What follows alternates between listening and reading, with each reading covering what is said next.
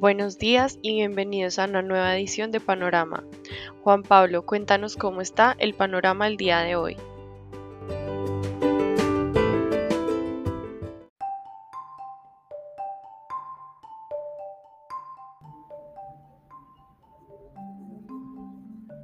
Muy buenos días a todos y todas. Hoy 10 de marzo de 2022 abrimos con un panorama lluvioso.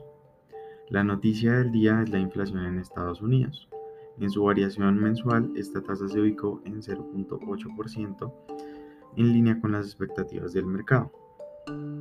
Frente a las divisas, debido a que las negociaciones entre Rusia y Ucrania no avanzaron, el euro abrió con una caída y se situó esta mañana 1.105 dólares por euro, luego de presentar una apreciación de 1.62% en la jornada de ayer.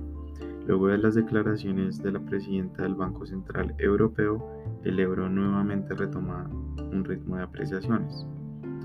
Luego de la caída del índice del dólar durante la anterior sesión, especialmente por la fortaleza de las monedas europeas, hoy el DXY amanece con valorizaciones y se sitúa en 98.16 unidades. En línea con el debilitamiento del dólar durante la anterior jornada, el índice LASI, que mide el comportamiento de las principales monedas latinoamericanas, presentó una valorización de 1.22%. Hoy corrige ligeramente y presenta una caída ubicándose en 42.53 unidades. El peso continuó en su canal bajista y tuvo una jornada estable debido a que el miércoles abrió en 3.750 y cerró la jornada en 3.743, es decir, que presentó una apreciación de 7 pesos durante la jornada.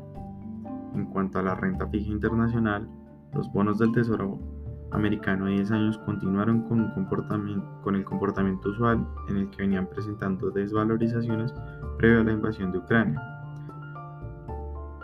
Esto a medida que se incorporaban las expectativas de inflación. Esta mañana se observó una atenuación de la tendencia a aumentos en la tasa de interés, corrigiendo levemente hasta 1.93%, luego de una desvalorización de 5.83% en la jornada de ayer. En general, los bonos de mercados desarrollados corrigieron la tasa de interés frente a la anterior jornada, especialmente en los mercados europeos. En Asia no sucedió lo mismo. En línea con el mercado, como les contábamos al inicio, la inflación en Estados Unidos se situó en 7.9% en febrero, lo que llevó a que la variación mensual se ubicara en 0.8%. Este es un dato históricamente alto ya que no se observaba un ritmo de inflación así desde 1982 y la inflación núcleo eh, se sitúa por encima del 6%. Lo anterior se da en un ambiente en el que el precio del petróleo resulta muy volátil. Además, el, Banco Central Europeo mantuvo constante el ritmo de la política monetaria. Algunos esperaban un tono más hawkish para esta reunión con el fin de controlar la inflación, que a falta de poco se sitúa muy cerca del 6%, mientras que a otros analistas les preocupa el daño en la economía, especialmente cuando el conflicto en Ucrania afecta a estos países en mayor grado. Previa a esta decisión, se preveía que la compra de activos terminara en el último trimestre, al tiempo que la tasa de interés comenzara a subir en el mes de diciembre. Frente a la renta fija a nivel local, en cuanto a la deuda pública, durante la jornada del miércoles, los testas a fija presentaron una valorización de 3.02 puntos básicos en promedio. El comportamiento de la curva fue mixto el nuevo convencimiento en 2032 presentó la mayor valorización con una disminución en la tasa de interés de 15.5 puntos básicos. Algunos nodos de la parte corta de la curva presentaron desvalorizaciones. Por otra parte, el título con mayor liquidez durante las negociaciones fue el papel convencimiento en 2031 sobre el cual se llevaron a cabo 120, 127 transacciones. Este movimiento fue una corrección frente a, las anteriores jornadas de fuertes desvalorizaciones. Al contrario del comportamiento de los TES en pesos, los TES en VR presentaron una desvalorización de 3.42 puntos básicos en promedio. El nuevo convencimiento en 2037 se vio más afectado al, presentar un aumento en la tasa de interés de 6 puntos básicos. Sin embargo, el nuevo más corto presentó una valorización. Frente a la deuda corporativa, durante la jornada del miércoles el mercado de dicha deuda aumentó la dinámica de las transacciones frente a la anterior jornada. En particular, el volumen de negociación fue cercano a 622 mil millones de pesos, muy cercano al nivel negociado una semana atrás. El 69% de las transacciones se presentaron en el mercado secundario. La tasa de referencia de estas negociaciones se concentró en la tasa fija, los cuales contaron con una participación del 51%, seguido de las negociaciones en la tasa indexada al IPC, que contaron con una participación del 28%, y el monto restante eh, se dio en la tasa atada al IBE. Finalmente, les queríamos comentar que en la jornada de hoy se llevará a cabo la decimoctava emisión y colocación de bonos ordinarios eh, AAA del Banco Popular entre las 9 y las 10 y media de la mañana. La oferta inicial de estas subastas será de 350 mil millones de pesos con una cláusula de sobreadjudicación de unos 150 mil millones de pesos adicionales. La tasa, la serie más corta a dos años, que será en la referencia IBR, eh, esperamos que la tasa de corte se ubique entre 2.36% y 2.48%. En el plazo a tres años, eh, esta tasa será una referencia a tasa fija y podría ubicarse entre un 10.03% y un 10.15% y finalmente la referencia IPC a 5 años tendría una tasa de corte esperada de 3.67% a 3.8%.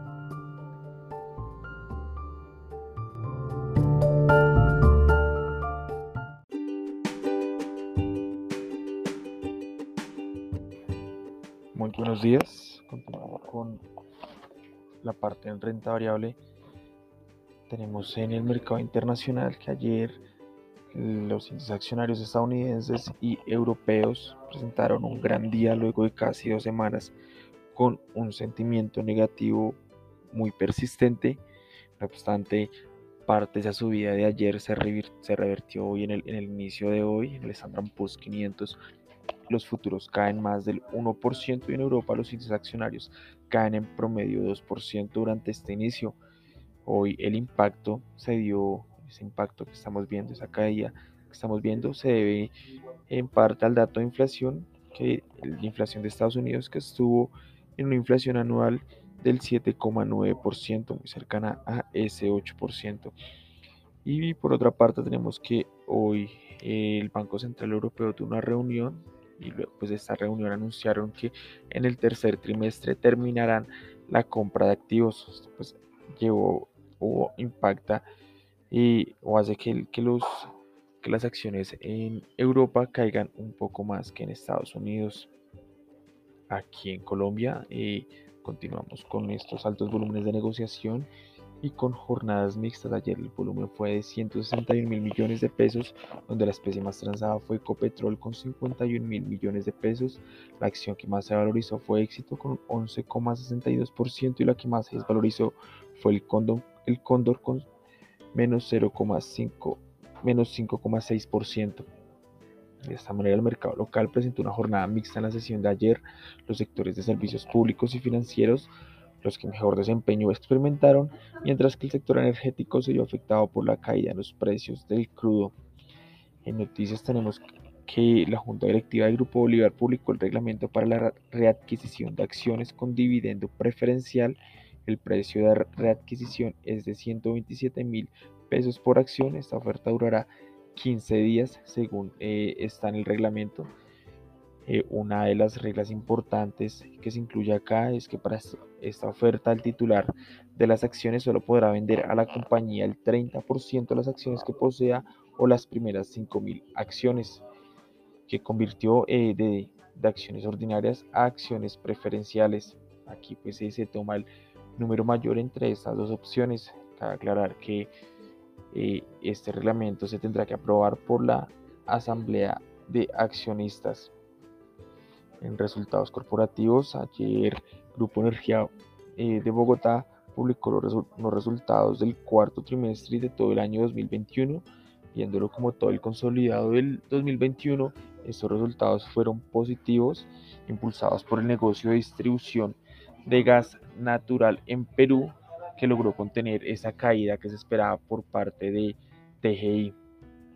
Los ingresos totales fueron de 5,55 billones de pesos, creciendo un 8,4% frente a 2020. El EBITDA generado en el año fue de 4,48 billones de pesos, creciendo un 22,4% versus 2020. Esta EBITDA fue producto en un 55,6% por las empresas controladas y el restante 44,4% por las empresas asociadas. Por último, la utilidad neta del año fue de 2,52 billones de pesos, 0,5% superior a la de 2020. Y en análisis técnico tenemos que la acción de Copetrol se vio afectada ayer por la caída en los precios del petróleo, sin embargo, la caída de ayer fue menor al retroceso del crudo, el crudo retrocedía cerca del 13%, poco más del 13%, y Ecopetrol caía eh, solamente el 4,1%. Con esta caída se encontró un soporte fuerte sobre los 3.240 pesos y en caso de seguir presentando caídas, el siguiente soporte estaría en 3.150 pesos. Hay que destacar bastante que para la compañía estos precios sobre los 100 dólares, incluso sobre los 90 dólares, son precios bastante altos que le beneficiarán a su desempeño de este año. Y para terminar, en materias primas, tenemos que el crudo continuó con alta volatilidad, ayer caía más del 13%, como les venía contando.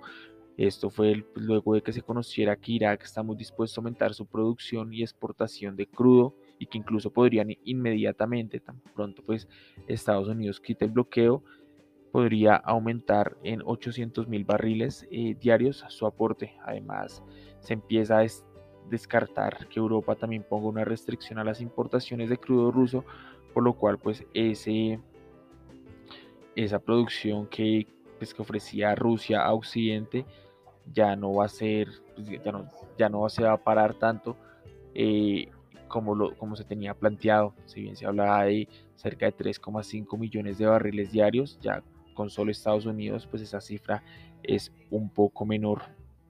Ante todo esto, eh, los operadores de crudo pues han reevaluado la situación del mercado y ven precios, ya no, ya no ven esos precios de 130 dólares por barril como justos, sino que ya los ven como pues muy altos y por eso se da esa caída de ayer. Hoy el Brent recupera un 5%, pero se mantiene por debajo de los 120 dólares por barril.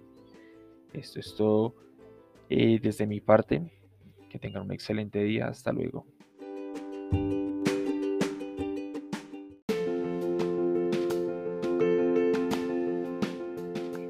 Buenos días, continuando con el panorama nacional, la Dirección de Impuestos y Aduanas Nacionales reveló este miércoles que el recaudo tributario de Colombia creció 29,8% a febrero.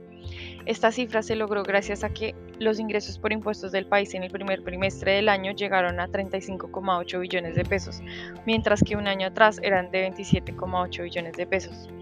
De otro lado, la DIAN informó que, por gestión de la entidad, que incluye acciones de lucha contra la evasión y el contrabando, se registró un recaudo de 3,1 billones. La meta de recaudo de impuestos para 2022 se encuentra en 196,7 billones según datos de la entidad tributaria. Por otro lado, Desarrollo y la Asociación Nacional de Empresarios de Colombia entregaron las principales conclusiones para mejorar la competitividad del sector arrocero colombiano. Una de las más importantes conclusiones tiene en cuenta el hecho de que para el año 2030 podría desaparecer el 39% del sector arrocero colombiano si no se logran las metas de competitividad que debería alcanzar el país para ese año cuando comienza el arancel cero a las importaciones de arroz de acuerdo con lo pactado en el Tratado de Libre Comercio entre nuestro país y Estados Unidos. La meta es que a medida que el país avanza en la disposición de iniciativas para ganar en términos de competitividad para el segmento, el gobierno también tenga muy en cuenta el enfoque exportador para que los productores del país posean otras variables de crecimiento.